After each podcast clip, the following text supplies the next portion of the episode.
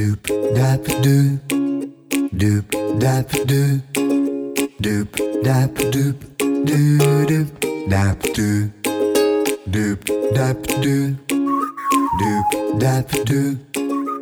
大家好，欢迎您收听高年级不打烊。大家最近好吗？生活充实吗？其实啊，不论是退休后，哎，突然有了很大把的时间啊，或者说小孩子大了。也不再需要我们自己啊，全时间的照顾他们。很多人啊都会说，这个阶段呢叫做空巢期。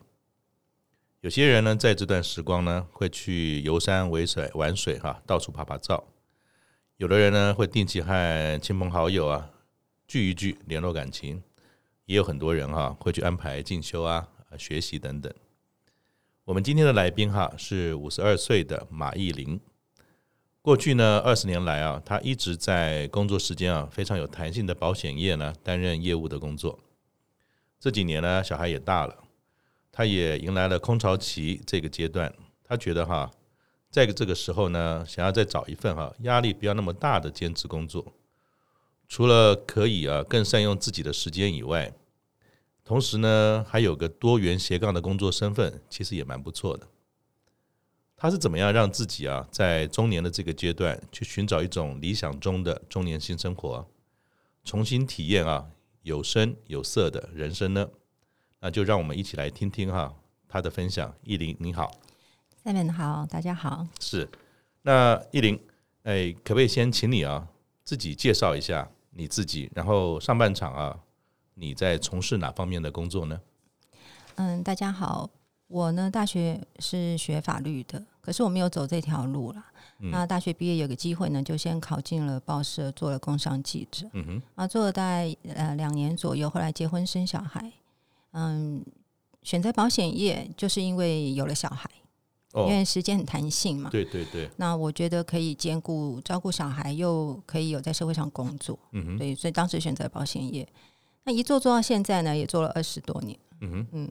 那所以保险业其实它给你的一个弹性，可以让你更容易照顾家里面跟小孩吗？是啊，他就其实我们去找客户啊，嗯、呃，很多事情都是我们时间都是我们自己安排的。嗯、那如果说最近嗯、呃、小孩学校活动多一点，我可能就少排了一点客户。嗯哼，对，大概就是这样子。所以其实工作的时间非常有弹性，在你上半场在忙着业务的阶段，刚才有聊到。好像其实你也没有放弃，说还是要花点时间在做学习成长吗？嗯嗯，保险业早期就很菜鸟的时候，就是学了很多专业课程，跟保险啊、理财啊、财务相关的课程。嗯哼，对。然后后来慢慢的呢，也会去学一些身心灵成长的课程，就是嗯，跟同事啊，或是客户有时候会找我们一起去学习。嗯哼，对，就接触蛮广泛的。那我们在看其他有些报道，有提到你的一些人格特质啊。好像有带到一个一个重点，刚才我们在闲聊也有谈到好奇这件事。对，我为什么为为什么好奇是你蛮重要一个生活中的元素？哦，我我其实我也不知道为什么，我就好奇心很强哎，我就对很多事情都很有兴趣。嗯，但是你要我很深入，我倒也不见得很深入，但是我都想要去了解，嗯，呃、去接触，去看一看。嗯哼，那。嗯，可能性格也是如此。再就是保险业，我接触的客户其实各行各业都有。嗯，那在跟客户谈完保险的时候，又会跟他们闲聊他们的工作。嗯，那他们讲，其实各行各业啊，其中的真的是嗯，酸甜苦辣很难与外人道。嗯，其实他讲，我虽然好奇，但是我的感受很弱了。嗯，只是我觉得哇，这世界是非常非常特别吧，非常多元的多元。嗯，对对对。那像你这几年啊，比如说小孩大了。然后，其实当时为了他们，还把原来一个还不错的记者的工作先放下，然后从事了保险的工作。那你自己其实也来到我们所谓的人生的下半场嘛，哈，所谓的第三人生等等。那你在时间上，因为本来虽然保险的工作比较弹性，但是很多时间也是要照顾孩子嘛。对。那现在孩子都大了，那你这些多出来时间有没有什么样的一些规划或者一些什么做法吗？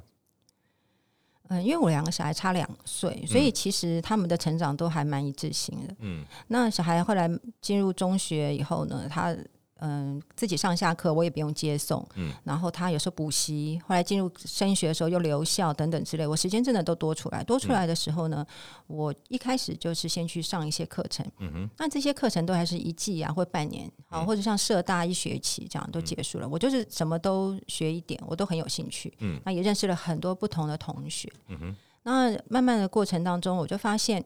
这个学习的这个领域啊，其实都在你自己的心啦。嗯，就是你你我是好奇心很强，但这里面学习了以后，我发现，嗯、呃，去做一个斜杠，做一个嗯、呃、part time 的工作，嗯，其实也是一种学习吧。当时我是这样想，嗯，因为我从来都没有做过门市这样的工作，嗯，呃，超商啊、门市啊这种工作我从来没做过，嗯，所以我是想说，哎，去试试看，说不定这当中我会发现我真的不适合。那通常时间多了，好不容易你看，你刚才讲到说的保险啊、孩子啊，还有一堆有的没有的事，上半场跟陀螺一样，一直转、一直转、一直转。那好不容易小孩大了，不也应该喘口气休息一下？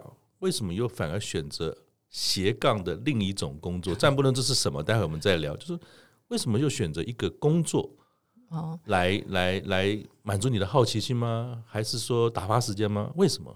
其实我觉得满足好奇心是最首要的。我个人嗯，嗯，其实打发时间事情实在太多了。嗯，所以你跟朋友约喝下午茶啦，去爬爬山啊，走一走啊，嗯、呃，我觉得这都可以打发时间。嗯，嗯、呃，多上一点，你现在坊间课程的很多嘛？嗯，那你要多上点课也是可以的。嗯、但我觉得打发时间的方法很多，不一定要打工。嗯，但是我觉得这个这件事情我没做过，我想去试试看。嗯。嗯当然，呃，我也不知道我适不适合。嗯，我觉得很多事情你就在就在这边想，嗯，然后不如就去试试看。也许我去了，是老板跟我说：“哎，你真的不适合。”嗯，对，我想说，哎，那我也试过了，我也，嗯、我我觉得试过了，失败了，我觉得 OK。但没试过，我就觉得我不想轻言就说：“哎，我不适合。”当时你你下了这个决定，说：“嗯，我可能对于某一些工作类型啊，有一些想法，好奇，想要去。”去找一下或者看一下，那你当时在想这件事，工作一个叫做未来的新工作的时候，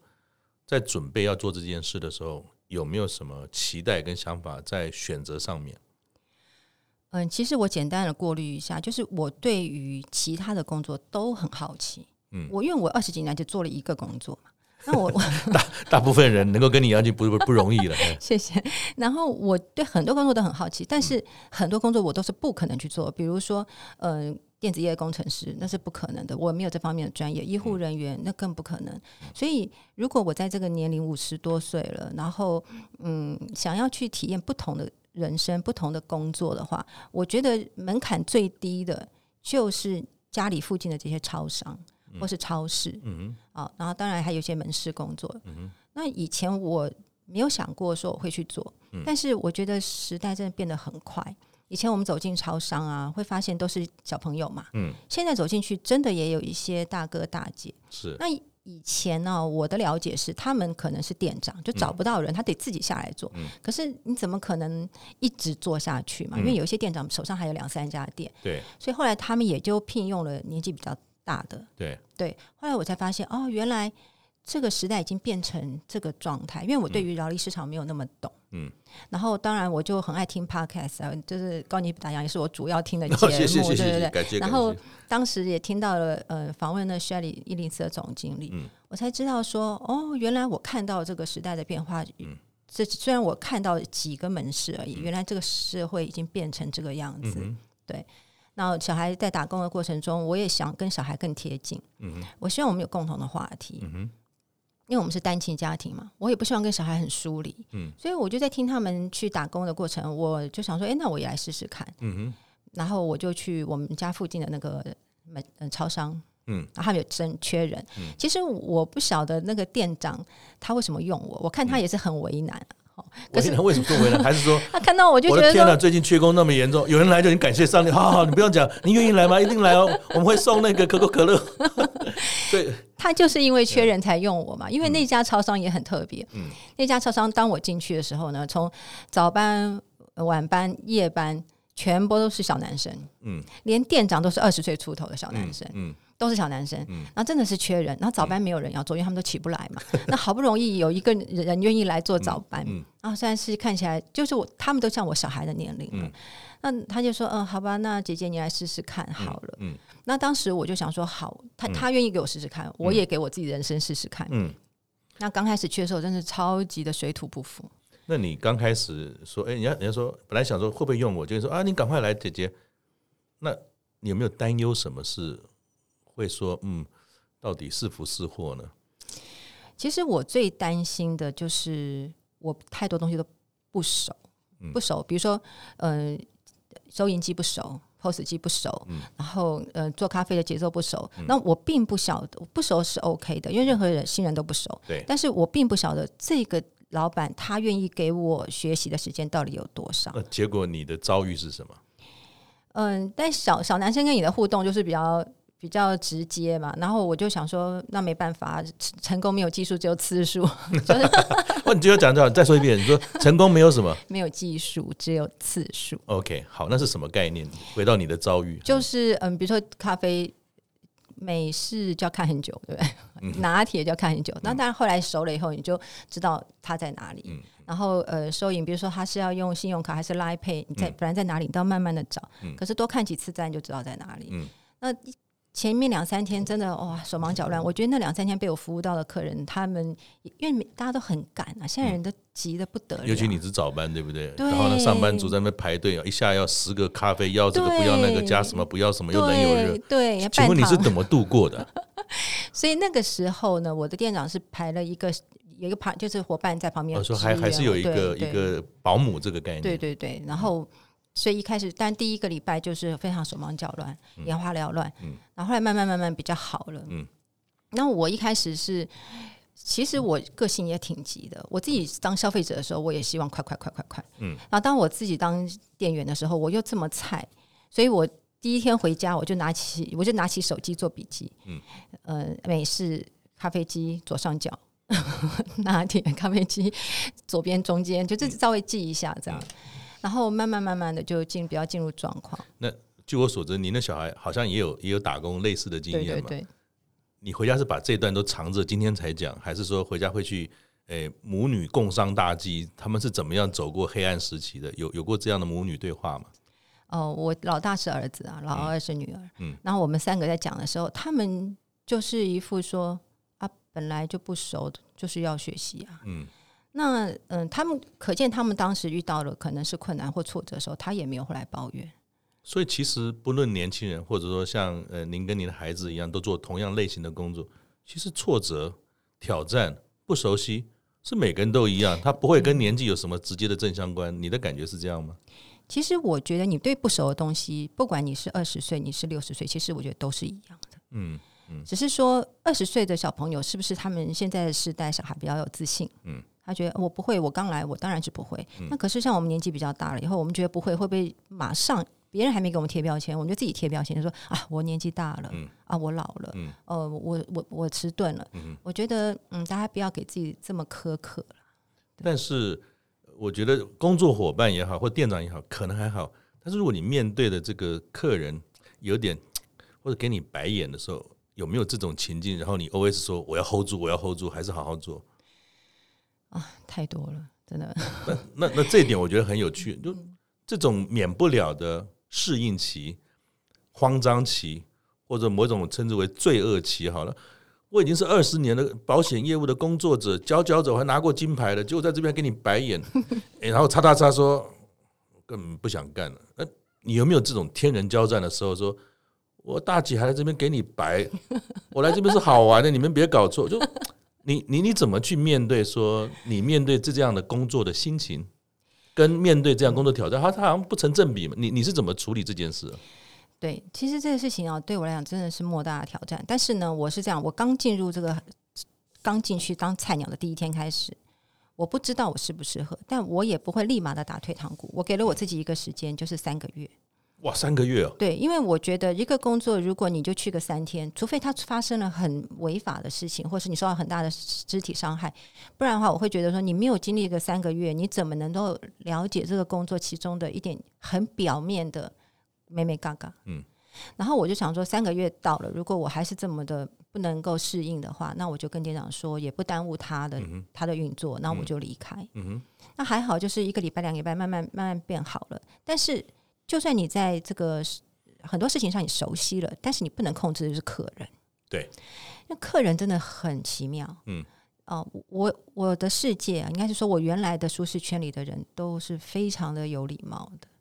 那有些客人你，你我我我只能直直白的形容他比较没礼貌，可能对他来讲他不觉得他没礼貌了，他就是比较直率的性格。嗯，嗯，那有时候我就想一想，就说那没关系，因为你超商你进来出去大概就是一分钟不到的时间，嗯，然后就赶快服务他，嗯，不要跟他有太多冲突。嗯哼，我觉得跟他有冲突，其实，嗯、呃，吃亏的也说不定是我。嗯，对，然后呃，没有这份工作倒也无妨，就是怕说他。在这边闹啊，又伤害了其他的客人啊什么的。嗯、那其实有时候就就算了，就不要跟他多说什么。因为尤其是早班呢，其实他会有地域概念，而且每次来的就是那几个。所以如果有某些跟你有某一种叫做比较不舒服的过程的话，他其实要么就换一家，要么就是他每天说好，你今天给我这样子，我明天这个又来，我点五杯要给你乱点，然后就是要看你说出糗的样子。有没有遇过我我这样诶湖州的呃状况？有遇过吗？嗯，他我是没有遇过，他他要来乱点，但是他每一次来买东西的时候态度都非常的不好。嗯，但是我觉得有时候人跟人之间可能也有一种讲不出来的缘分吧。那他永远都是这样的态度，我相信他也不只有对我。嗯，那他对其他的伙伴，然后他在工作上，然后同事，嗯，我想他都是这样子。那我跟他的接触，可一天可能就这个三三十秒一分钟。嗯，我觉得我已经很幸福了。他同时应该更惨。那那一般而言啊，一般我们说，毕竟我们年纪比较长，职场的经验比较多，牛鬼蛇神碰的也多哈。像工作上，会不会也有一些年轻的伙伴有看到姐姐某些待人处事之道，不论是对客户也好，或是工作本身的方法也好，会不会有这种经验传承、互相诶沟通或学习的这种场景，也会在门市中出现呢？我带那个门市是没有，只有我在初期比较菜的时候呢，是有排了一个伙伴，他多加班，然后来支援我。当然我比较熟了以后呢，我都是一个人，嗯，我们就是一个人一个人一个人交班这样子，比较没有刚刚 Simon 说的这个状况。OK，对对对。那再请教你，一下你说当时的起心动念，会在考虑另外一种工作的形式，叫做好奇心嘛？对。那在这个门市的工作，就刚才讲这种超商的工作好了，你的好奇心。满足了多少？跟跟你想的一不一样？非常非常不一样。因为我对超商的依赖没那么强，我可能就买杯咖啡啊，缴缴缴费。嗯，那后后来才知道，这个超商背后啊，有非常非常庞大的系统在支持一个超商。嗯，面包有面包的，牛奶有牛奶的，饮料有饮料的，嗯，咖啡有咖啡的，还有物流，对吧？嗯，现在有店到店，还有电商。嗯，哇，你知道背后有多少的公司，有多少的人力在支持一家超商？所以我觉得这个。这个商业行为啊，真的是一个食物链。嗯，我看到以后，我真觉得说，嗯，我们今天能够在超商就买到一杯咖啡，买到一瓶牛奶，能够拿到一个商品，嗯，我觉得大家都要很感谢这一路这个整个流程上的每一个伙伴。只要任何一个环节出了状况，好，比如说物流好了，可能在高速公路上塞住了，嗯，那真的你的东西可能就。坏掉啦，不见啦，嗯、或毁毁损啦，对不对？嗯、所以我觉得当时我看到的了，哇，一下又送牛奶的来，一下送面包的来了，我就觉得哇，这是超乎我的想象了。我觉得你的观点很很不一样。大部分人说工作嘛，就是第一个钱多事少离家近，然后呢，要么就是说哦，原来 POS 这么复杂，我学会了。结果你有更宏观，你看到产业上不同的面貌，我是不是跟你的工作的特质也有关？也就是你你一般的专业的工作特质上面。其实你会有不同的出发点在看工作这件事。一个工作，年轻时候看的可能钱多事少离家近，但是慢慢年长之后，其实工作的本身除了收入，除了所谓的社会地位跟经验之外，还有什么？其实你在当中你有看到，就算是一个超商的门市工作，你觉得你会关心到的那个好奇心，你的切入点会是什么？本来就是只是想满足自己，说出来工作，哎，做做超商，看看别人怎么经营一家超商啊，这样子。然后回去可以跟小朋友，就算抱怨还很有很有焦点嘛，对不对？不然他在抱怨我也听不懂，对不对？然后我们就在那边聊一聊。然后后来看到了以后，可能我过去在保险业二十年，我很多客户都是中小企业的负责人。是，其实我们中小企业负责人啊，一家公司真的三五个人也是一家公司，三五十个人也是一家公司。嗯，每一个老板呢就是 super sales，嗯，他们就是一个最大的业务，也是最大的财务，因为小公司嘛。对。然后我就发现这些老板就。真的是八般武艺，样样三头六臂，真的。然后，呃，也很辛苦，嗯，哦，然后他们从他们身上我也看到，这个世界可以这样运转啊！真的，大大小小的企业都是非常有必要存在的价值。嗯哼。那我们出来工作，当然赚到一份收入，赚到一个成就感啊，呃，甚至有一点嗯，呃，存在感吧。嗯。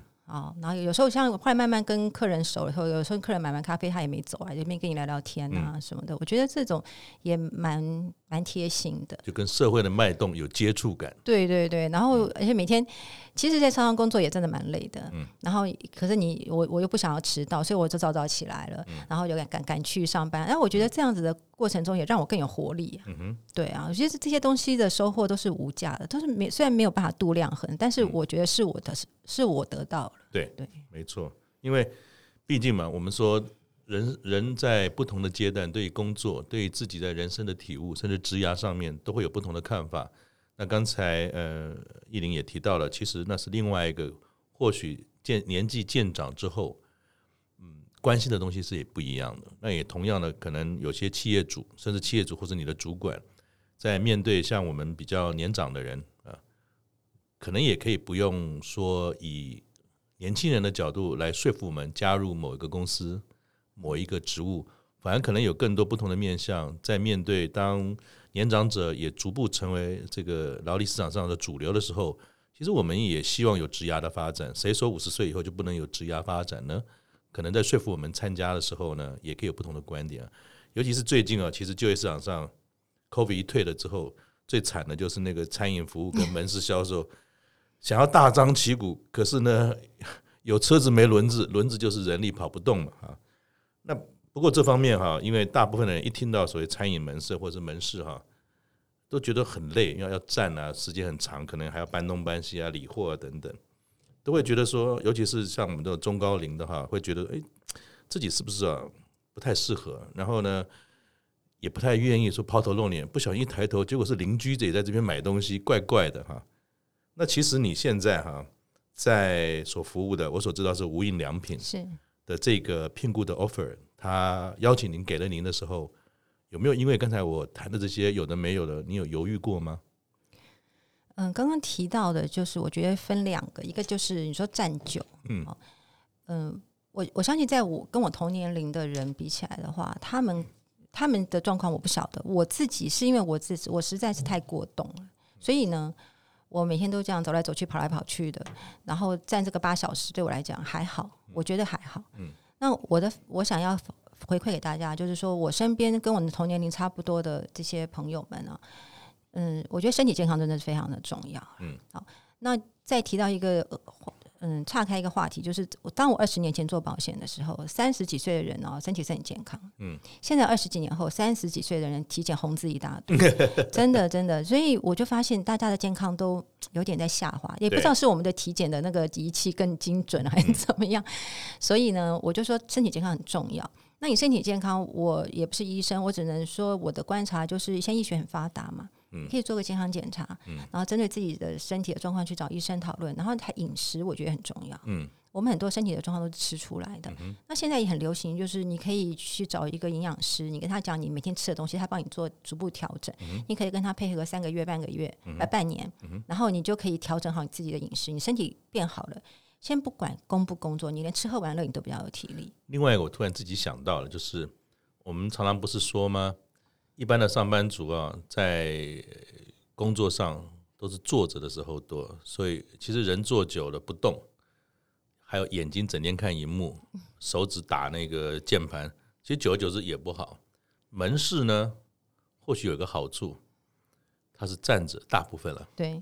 还有一件事，他一定走过来走过去。对对对，对。不论是要理货，对，或者说客户突然说：“哎，张老师，哎，不好意思，有什么？”你要赶快走过去。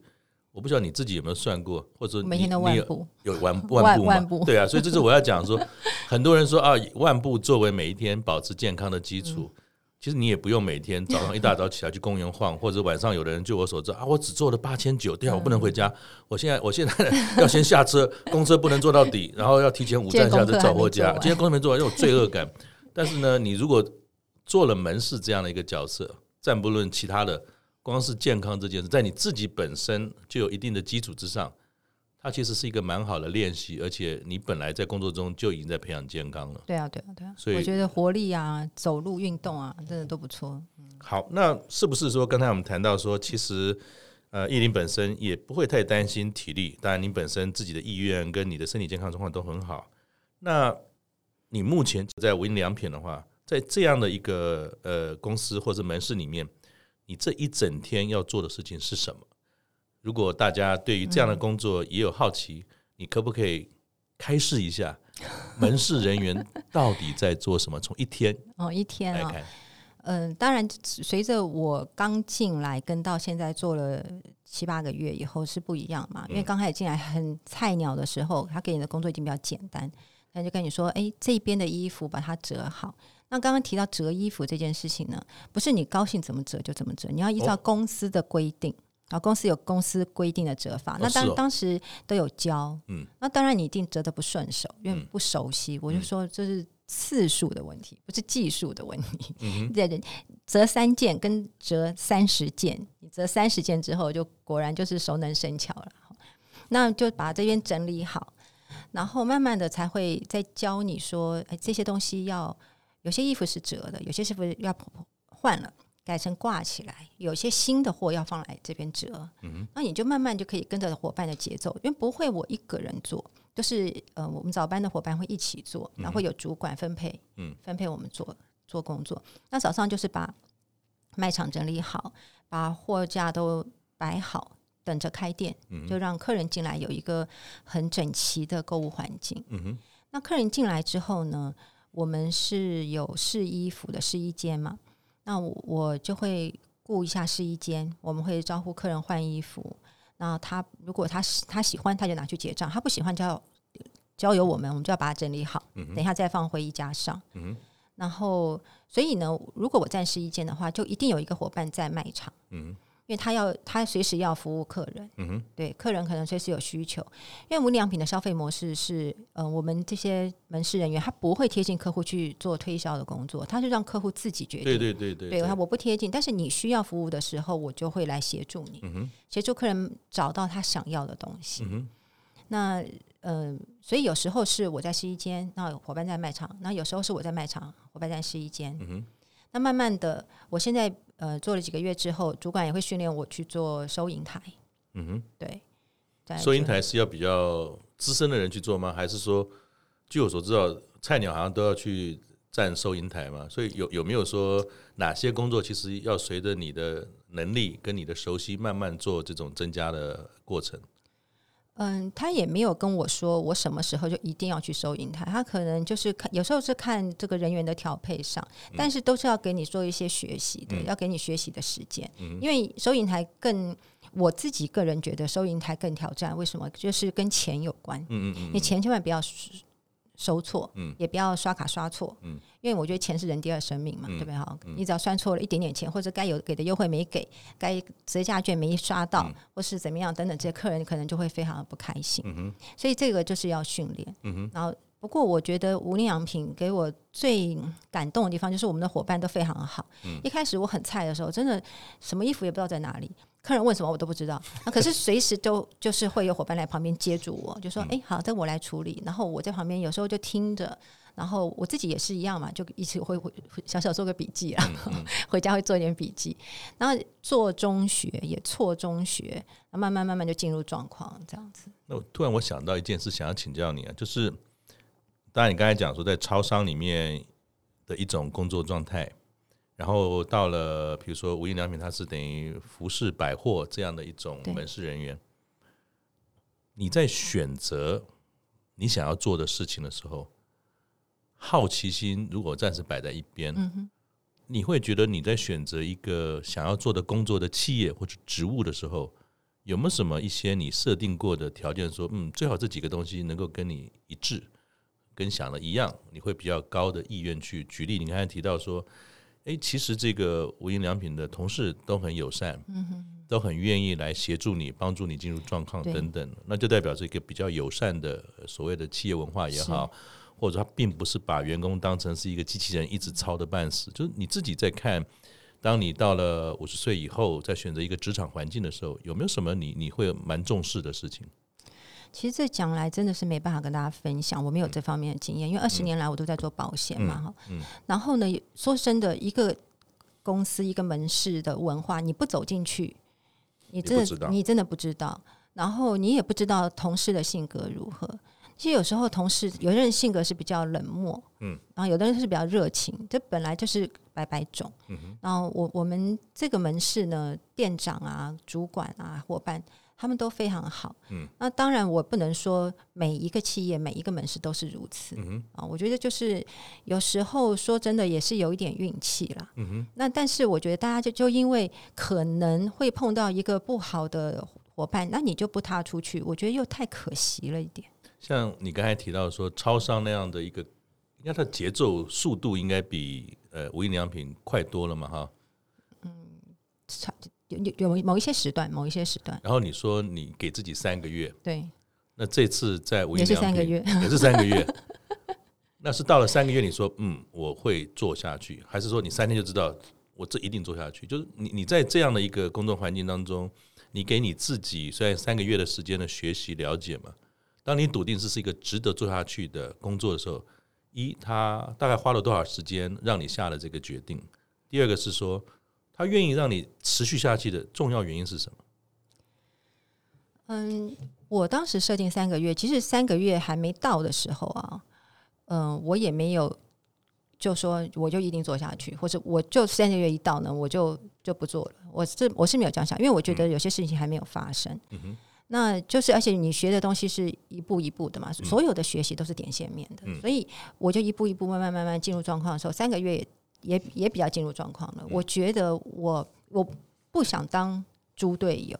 虽然我还不能当神队友，嗯，但是我觉得我不想当猪队友，所以我慢慢慢慢学习的过程中，三个月到的时候，我发现我是可以来帮助他们的。因为一开始其实我算是副人力，因为我没有办法帮助大家，大家还要放下手边的事来教我。是，一开始是这样子。那三个月到的时候，我觉得 OK，嗯、呃，我看起来我是可以给大家有一点帮助，虽然说还不到一百分，但是慢慢慢慢的，我就觉得主要是大家都很友善。那你觉得你你你自己在那边给大家，可以让你觉得很放心，说我愿意带下去给大家的帮助，那具体是什么？嗯，就是我更我更清楚说。主管不用讲的，他只要跟我讲说这边该怎么做，不用再讲的那么的细。嗯哼，我觉得他大家就会比较省力。嗯、他那他每其实我们每一个人没有人闲下来，真是一刻不得闲，八小时慢慢慢的。嗯嗯，那大家都手上有很多很多的事情，所以我发现他可以交代我一些事情，那我可以把它完成。嗯然后，甚至我觉得，当你在做的过程中，不可能没有问题。嗯哼。当我还可以发问，我就说：“哎，那我觉得这个是不是应该把它移过来左边比较好？”嗯哼。然后有时候他们还会说：“哦，不用。”或者有时候还会接受说：“哦，对对对，那把它移过来左边好了，或右边。”我的意思说，你还我还可以投入一点我自己的心得，就表示我对这个工作嗯越来越投入了。所以，是不是你也提到一个概念，就是我们一直会有一个挂碍，那个挂碍就是说，可能比较年长的人。到了一个工作环境，而那工作环境可能节奏步调或学习事情很多，我们会担心说自己会不会变成是一个负担，就是包袱。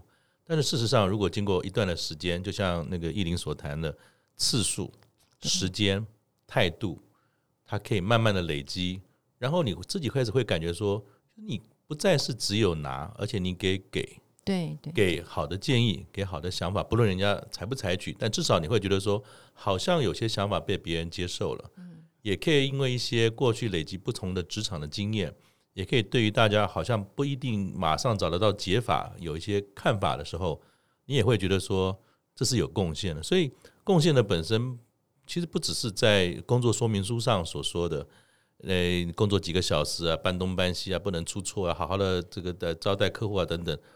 如果你也可以在工作上具体的能够帮你的伙伴解决问题，提出好的建议，其实贡献这件事情，也是我们在五十岁以上在寻找一个工作环境的时候，也蛮重要的一件事吗？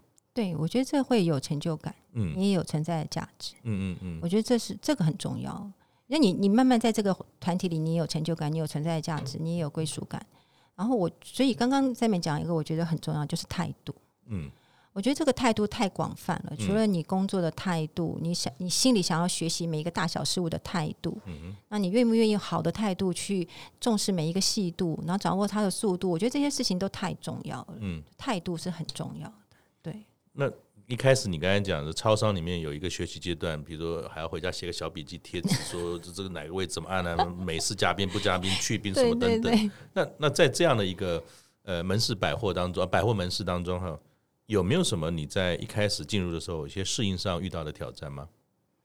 哦，我最挑战的事情就是，嗯、呃，因为百货那个仓库都有点距离，然后他们的货又非常的多，所以我们仓库也很多，嗯，所以呢。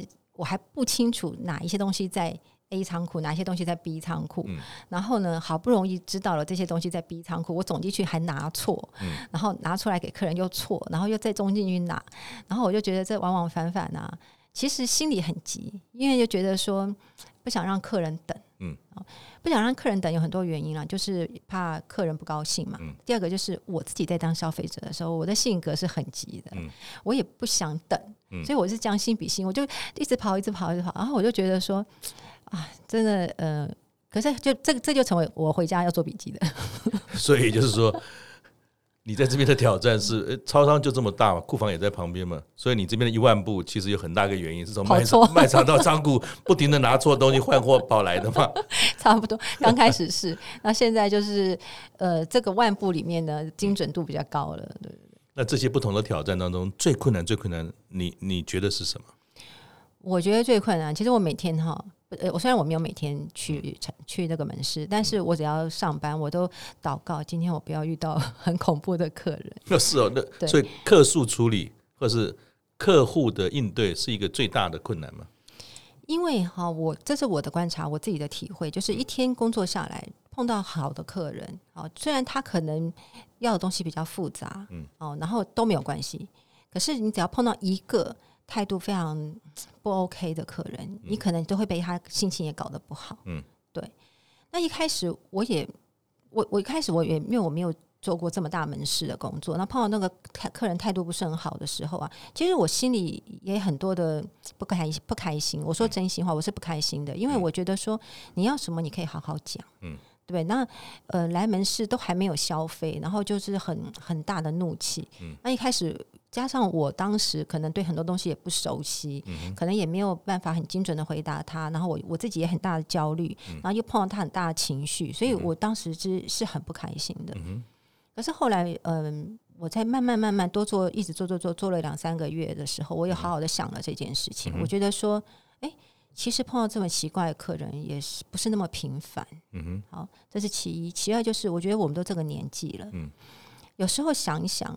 并不知道这个客人刚刚发生了什么事哦，其实他不是针对你，他可能是带了很大的情绪，然后我不知道他刚刚发生了什么事，嗯，那只是刚好被我碰上了，嗯，好，那那就算了。其实我就是，就算我没有处理好他，就算他今天真的超级不开心，换一个同伙伴来服务他，然后人会让他买到他要的东西，或者是他就带着怒气走了，那这个事就结束了。嗯，但是我未来会不会再碰到他，我不知道。嗯，但是我想想。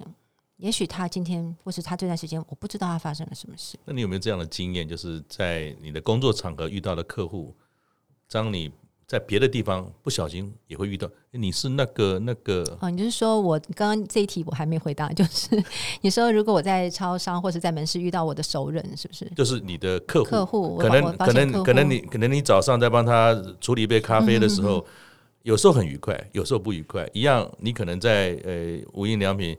有遇到一些客人，可能很愉快，可能不愉快。嗯、哼哼，但是，毕竟超商的工作或者门市工作，其实并不是占你所有的时间嘛。是是是。那会不会人生就是那么有趣？因为门市的工作就是接触人。是。那会不会人生中有一段小插曲，开心跟不开心，或在另外一个地方突然又出现了？有没有这样的 有趣的事？跟他缘分这么深？有吗？目前是没有。不过我想要分享，就是、嗯、呃，针对在超商，我当时也有想过说，哎，如果我在这边。做事，然后来了一个熟人，嗯，我我自己的内心的小剧场很多，嗯，我觉得我的脑都没休息的，你知道吗？就是我就不断的想很多很多的事情，嗯，然后我就想，如果来了一个呃我认识的朋友，嗯，或者是客户，或者是同事，嗯，他看到我，他有几个状况，就是哎，你怎么在这里？嗯，好，就只是笑笑说哦，对啊，我在这边，然后可能不是很熟，就礼貌打个招呼，他可能买完他的东西他就走，嗯，那有的人是用一种啊。你怎么好像沦落到这里那种感觉，对不对？嗯、我也想过。那其实我后来，其实说真心话，我并没有碰到这些人。嗯，但是我自己当时做了一个心态的调整，我觉得我准备好了。嗯、就是说，第一个，如果跟我不是很熟，我是不太在乎了。嗯，那如果跟我很熟的人，我就可以。他就了解我的性格，我就是一个很好奇，这个我也想学一学，那个我也想上上课。嗯、然后我今天来超商工作，我就是来体验我的人生。嗯、我觉得我的人生都已经走到五十几岁了。嗯，呃，如果有机会可以体验一百项一百个项目，我绝对不想放过两个，我也不想体只体验九十八。我的性格就是这样，所以熟人就是、这是我的状态。嗯、在微量不会会不会碰到我的朋友呢？呃，目前没有无意间遇到我的朋友，但有朋友来门市特别来找我，他就来逛逛逛逛，等我下班，嗯，然后我们再去吃饭啊，什么什么的，然后我会跟他讲我工作的事情，嗯哼，所以其实我们在这个里面也有五十多岁的姐姐，她也有跟我分享说，她不太想跟她朋友讲说她在这边工作，为什么？对，然后我就她她就觉得是面子啊，然后他以前的工作比较光鲜亮丽啊，高尚啊等等之类的。嗯那后来有一天我听了以后，我就跟他讲，我说：“那如果如果今天这个门市的店长是你儿子，他就跟你说：‘哎呀，妈妈，你反正你现在体力这么好，我们这门市也缺人，你来帮我。’如果你是来帮你的儿子，或是你的弟弟，或是你的亲戚，嗯，你会觉得很丢脸吗？他就觉得不会啊。嗯哼，对，我就说那就好啦，你把他大家伙伴当你的家人，我觉得你就是来帮大家。嗯哼，对，所以其实。工作真的也不分什么贵贱，对。然后一份工作，当然如果纯粹从薪水说每一小时多少钱来看，它自然有个排名嘛。对，我们是最低的嘛。哎，但也不一定了，可能还有更低的，我们也不知道。那我想表达的是说，工作本身如果到了五十岁以后再看，当然有人还是五十岁以后也不一定能够这么自在，他还是为了五斗米要折腰，那是另外一回事。我先暂不谈。可能他需要的不是满足好奇心跟体验人生，他需要就很简单，我先把贷款跟欠款付完吧。孩子还小，我老婆老婆呢又没办法单独照顾小孩，所以我还是要做很多事。所以身不由己的事，我们暂不论的话，如果是回到本身，你有一个主动的意愿想要做一件事，就像艺林一样，它不一定是一个正职的工作，还是一个态度本身怎么看？你为什么要走出来？面对诶，我们讲说百样人生，面对不同的工作挑战，面对还有人诶，为了我那我自己为了那区区几小时的 一小时多少钱的工作，还要受这些鸟气。那如果你这样看，当然这就是很狭隘了。那如果你先把它打开，就像你讲的，我不知道前面这个客人呢，他在上一场另外一个场景来我这边之前发生了什么事？他被老板骂了吗？他今天股票的资诶，可能投资失利了吗？他又发生了什么事情吗？跟女朋友又吵架了吗？我当他的受气包，或许是不舒服，但是回来想，如果你让他有个地方有个出路，其实不也是功德一件嘛？但我们不是说要要要要要有这么样的慈悲心，反而你转念之间一个转念，是可以把自己的工作价值从只看那每小时几块钱，或许有更高的不同的角度在看这件事哈。那请问艺林，你你你到了这个无印良品已经有多久了？嗯，好像七八个月了吧。七八个月，嗯、那可不可以分享一下？你刚才讲到有挑战啊等等，一定也有开心的嘛？那可不可以请你分享一两件你最难忘的事情？一个是开心的，一个是难过的，有没有？先讲难过的哈，因为刚才讲客人，就是说我们有提供这个帮客户修改客户长长那个长裤长度的这个服务，是，然后呢就。要帮客户把他要修改的长度啊，要减少的长度啊，都量清楚。嗯，然后我们把它写在一个单子上，写清楚。嗯，那这单子不是一两个字，就是产品的那个号码各方面都要写得非常非常的清楚。嗯，然后我在写的过程中呢，客人就在拍拍我写的东西。然后，因为我们是个三联单，嗯，所以事实上我们写完了以后，是有一张单子是全部会给他的。嗯、那我就我担心说，他是不是以为我不会给他？嗯，因为那时候我也比较菜鸟，嗯，我就我就只是跟他说了一句，我就说，哦，等一下红色那张单子会那一联会留给你，会留给客户的。然后呢？这个这一个客人，他是一个年纪很大的一个，算是阿妈。嗯，他在她的先生就是阿公在要，要改裤子，然后你知道传统的这个台湾的女性就是很服侍她的老公嘛，哈，她就很很尽责的帮她老公又是服侍衣服啦，要帮他拍照，我写的东西啊这样，然后我只是说了一句说哦没关系，这等一下这张红色单子会留给你，她就开始发飙，为什么呢？他说你这个女生是怎么了？不让我拍呀、啊？我也当时其实，因为我当时也很菜，我也傻了，你知道吗？我想说，也不是不能拍，只是我我怕他以为我不给他。哦，我是要跟他说明说，这张红色这张脸这一脸会留给你的。他就开始一直发飙，一直说我不给他拍什么的。这件事其实让我很当时是吓到了，然后我也觉得说，不管他刚刚发生了什么事情，其实我。都是很 nice 的回答他了，嗯，但是他要是这样子的状况下，我说真心话，我也不开心的。嗯，虽然我刚刚会讲到说，真的不小心遇到这种客人，我只能转念说啊，体会体谅他一下，但是我一样不想遇到，嗯，我没有那么大爱，嗯，所以这是一件我很挫折的事情。可是我发现我在门市的经验实在太少了，虽然我这把年纪了，那这件事情呢，我就跟我们店长反映过。那这个阿妈她并没有去跟主管或者是百货去投诉了，是没有，是我自己自投罗网，就有提到这件事。嗯，我觉得我们店长他们果然在这个门市就是做了十几年的，嗯、对，他虽然年纪轻，但是他们经验丰富。他遇多了，对，他就说：“哎呀，下次你就幽默的跟他说，阿妈，你要拍，你早点说，我写漂亮一点。”嗯，哎，我觉得好幽默啊，这智慧，真的就是很有经验。嗯、然后我就觉得说，你看我们这个年纪了，对不对？嗯、就是没有这个智慧，嗯，但是也是没有这个经验。对，后来我就发现说，对哈，就是当我突发状况，我还没有办法承受得住的时候，我的幽默感也不见了。所以你刚才不是讲嘛？次数嘛，所以对，这是跟人生。当你遇到痛苦事情多了，你会发觉说越来越甜了，是吗？就会有智慧出现了。嗯，好，谢谢。好，那开心的事又是什么？开心的事情哦，就是我觉得跟伙伴相处的很好。其实刚开始的时候大家都很陌生，然后我又怕我事情做不好，所以人家跟我说做什么事，我都埋头苦干的在那边做，然后我也不怎么跟大家多说话。不多说话呢，就是我可能初来乍到，我也不知道要跟人家说什么。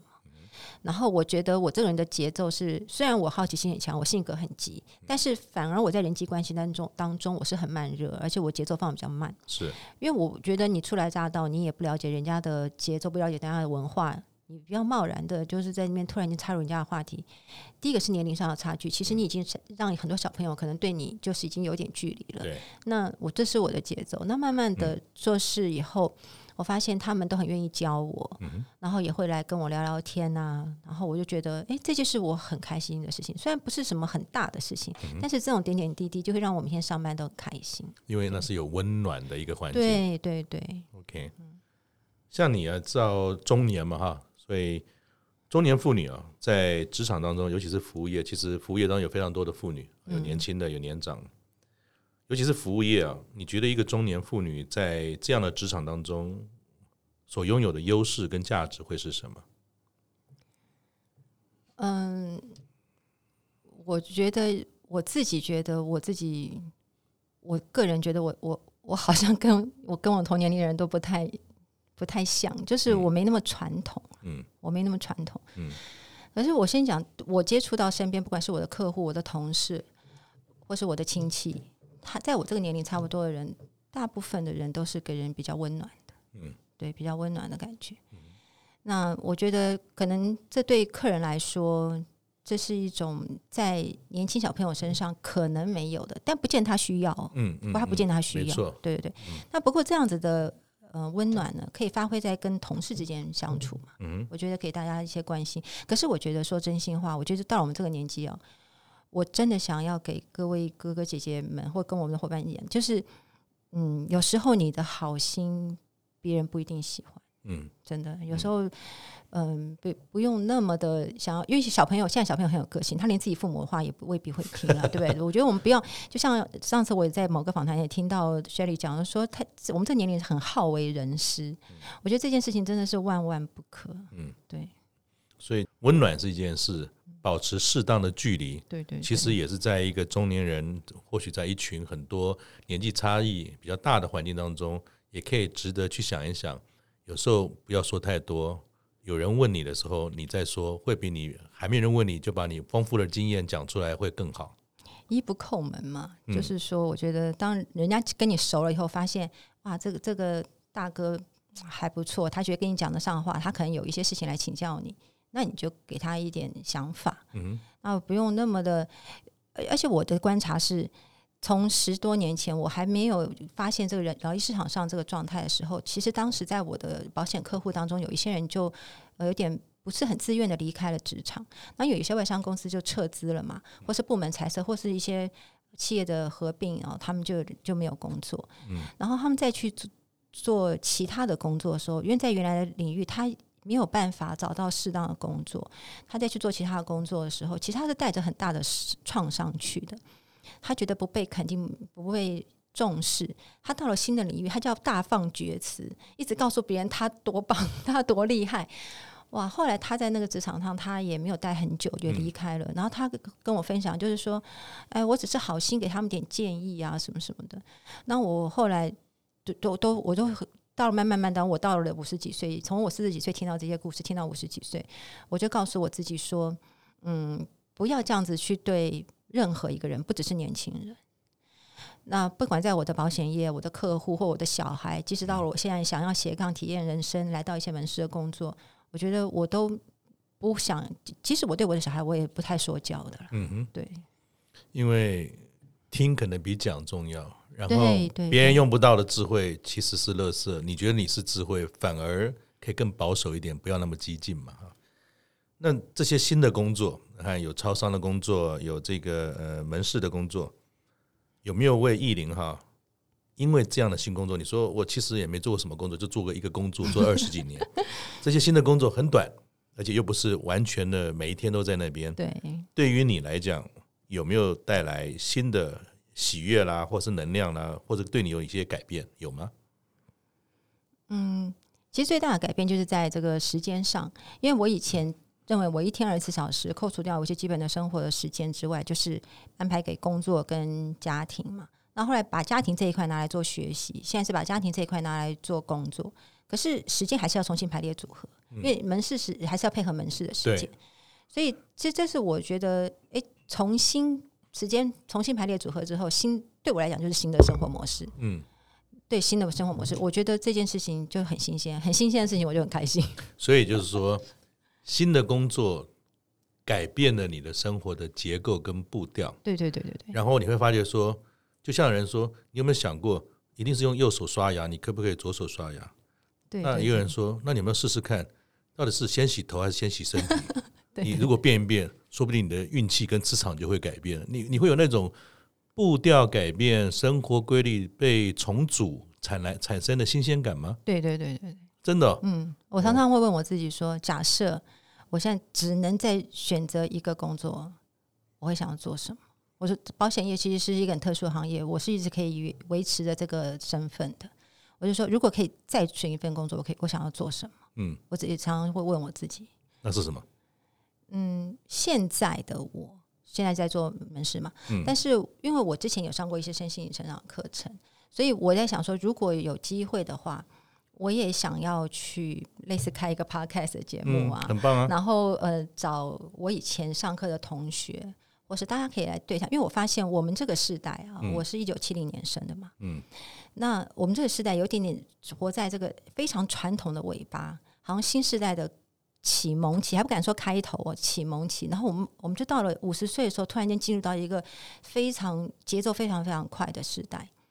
那我们我我要讲的是，我在上身心成长课程之后，我才发现每一个人身上都好多创伤。嗯，但是这说来话长啊。但我觉得如果可以的话，我想要做一个工作，就是可以召集老师们一起来开一些身心成长课程。把你这些过程可以分享给大家。最后哈、啊，我们在一个访谈的资料上有有听到，就是有看到说，艺林曾经有提到过说，你能够希望啊，透过一份新工作，让正处于空巢期的自己啊，有个理想的中年新生活。那可不可以为大家描述一下，你认为理想的中年生活是什么？理想的中年生活最重要、最重要的一件事情就是身体健康。真的，嗯、没有身体，我真心觉得什么事都不用做，连吃喝玩乐，真的。因为我在这个寿险业看到太多了。好，就是在我寿险业这二十年来，我最大的心得就是，棺材里躺的是死人，不是老人。真的，所以我要告诉大家，就是。如果你不想改变，那没关系。但如果你想改变，就踏出去吧。嗯、你不踏出去，你不知道踏出去是什么样的风景。嗯、也许踏出去是真的是狂风暴雨，嗯、那你就回来吧。嗯、那我觉得你不踏出去，你怎么知道呢？嗯、所以我的理想的生活就是身体健康，然后有抱着这一份好奇心去做不同的尝试，然后呃，让我更有活力，然后有更多的新鲜的话题可以跟我的小孩一起分享。这就是我最理想的生活方式。嗯，谢谢叶玲。我想就是好奇心。对。还有又以以您的这个范例，如果你想要身体健康，如果你的时间也可以，如果你有一个开阔的心胸，不怕 OK，你也可以加入门市人员的行列。记得不要学习的太快，因为每一天如果可以常常在仓库跟门市之间走动的话。少说有万步，那如果你希望更积极一点，你可以尝试两万步。然后，但是以上是纯纯属说笑，如有雷同，实属虚构。谢谢，谢谢亿玲，谢谢您今天来分享你的过程，拜拜，拜拜，我们下次见，拜拜。